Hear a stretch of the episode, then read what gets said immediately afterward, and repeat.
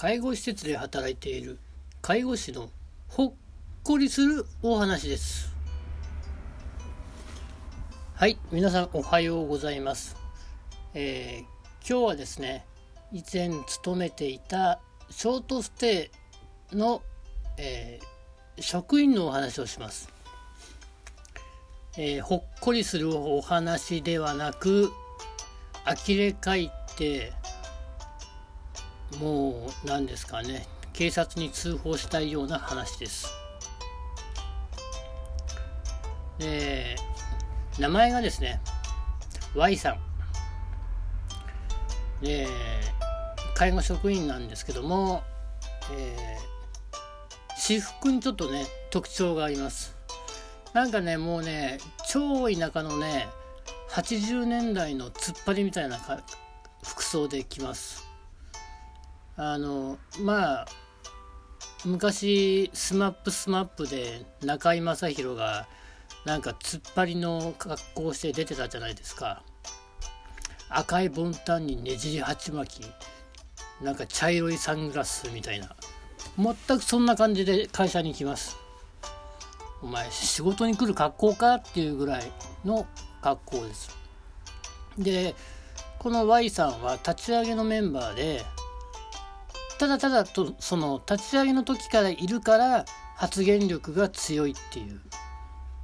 まあその程度なのであの周りからの信頼度はゼロです。一番の先輩になるんですけど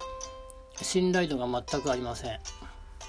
でこの人の介護というのがとにかく虐待ばっかりなんですよ。もう今だったらね今だったらっていうかその当時も本当に訴えられてもおかしくない捕まってもおかしくないような行為をしていました。でその中で、うん、印象的だったのは、えー、1階にお部屋のあるおばあちゃん。でおむつ交換をする時にカーテンを全開にします。で窓も全開に開けます。で窓のすぐもう1メートル隣には鉄工所があってそこ結構そのタバコを吸う人が行き来するんですね。その窓の外を。なのでカーテン全開窓全開でも完全にお部屋の中が丸見えなんですよ。そんな状態でもおむつ交換をやります。で例えば便を漏らしていたらその下半身を丸出しの状態でその状態で1時間放置します。おそらくそこを通る人たちはそのおばあちゃんがうんこを漏らしている状態で放置されている姿を見てます。かなりねやばいですよね。あとはねベッドの四方を椅子やテーブルで囲んで出れないようにします。でここにいたのがおじいちゃんなんですけども元県議会議員でそんな県議会議員がベッドでおしっこや便を漏らしたと。元お偉いさんなのに情けねえなーとか罵声を浴びせました。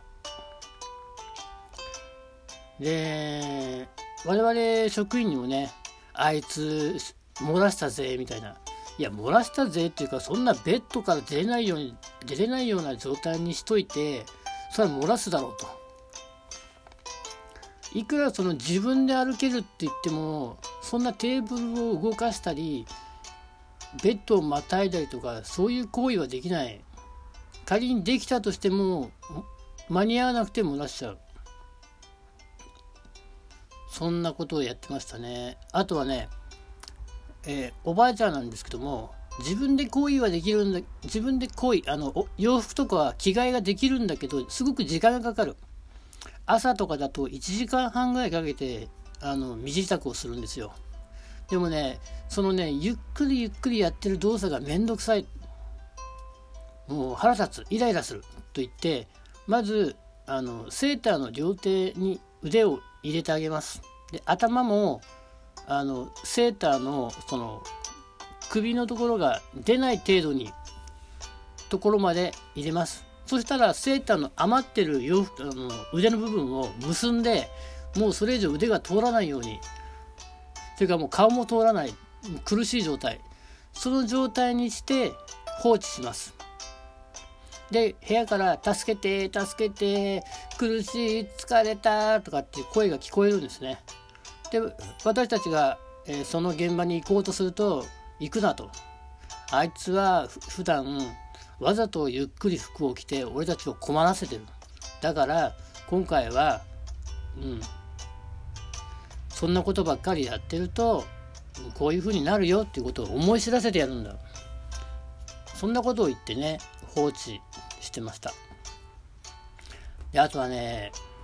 時間がないとあのこれ何て言うんですかね。腕を通すとかあとは背中のシャツを下から上に引っ張るとかその、うん、少しだけ介助が必要な人。基本的には自分でやるんだけどそのちょっとしたところを手伝うっていう介助の時にもう時間がないからっつって無理やりどんどんどんどん着替えさせちゃうんですね。でその人が痛い痛いとか言いながらもあの早く着替えて早く着替えて時間がないからもう食事だよみたいな感じで着替えさせます。それもねその人にとっては良くないことだしまあ基本的に良くないことですよね。あとはねあるおじいちゃんがお腹がすいたお腹がすいたって言ってると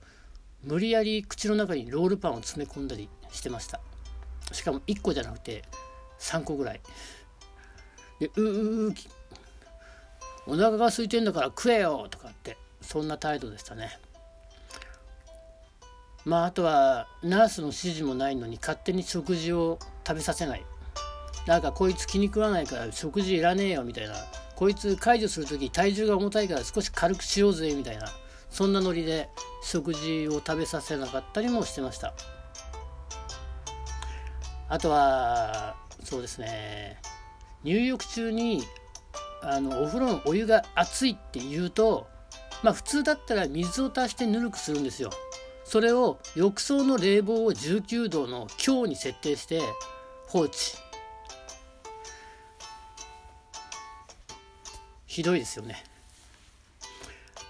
まあそんなねもう数えきれないほどの虐待行為が行っている職員でした。でねそれだけじゃなくてね本当に自由勝手で、うん、例えば介護福祉士の勉強がしたいから職務放棄して後輩に任せるとかお前何様だよっていう状態ですよね。でね、これに対してね、施設長もね、文句が言えないんですよ。なぜかというと、まず一つは、施設長は立ち上げメンバーじゃなかった。若干遅れてきたんですよ。なので、もうその時点で、その Y さんの権力がかなり強くなってしまってて、うん、文句が言えない。あともう一つは、秘密を握られてるというのがありました。これは別にその Y さんだけが知っている秘密ではなくて我々も知っていたんですけど、まあ、それがそれを公表されることが怖いのか何なのかそんなんであの注意とかねあの教育とかそういうのを一切できない立場の施設長でした。でまあもう時効なのでこの施設長の秘密っていうのは何かというと施設あのここの施設の事務所というのが一般の事務所と施設長室っていうのがあったんですね。で施設長室っていうのは一応入れるのは基本的に施設長と、えー、座席の2人だけだったんです。ケアマネは通常の事務所にいたのでで、えー、まあ座席はあの女性だったんですけどその何ですか？たまにその座席とか施設長も夜勤をやったんですよ。まあ夜勤といっても一人夜勤なのであの、まあ、どちらかってことなんですけどもそのどちらかが夜勤に入った時にそのまあ施設長が夜勤に入った場合はその座席が、えー、ちょっと夜遅く来てその施設長の部屋で、えー、セックスをするとかっていう行為があったそうです。で実際にその Y という職員が、えー、ボイスレコーダーを設置していたところやっぱりそういう行為が行われていたそうですまあそういうねもう施設長からしてそういう施設なんですよ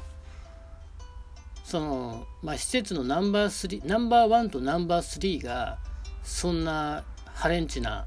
ことをする卑猥なやつどもでさらにその介護職のトップにいる Y がそんな虐待野郎でもうどうしようもない施設ですよね。まあそれに対して我々も何も言えなかったのも悪いんですけどまあこんな施設はね早くなくなるといいですね。それではまた。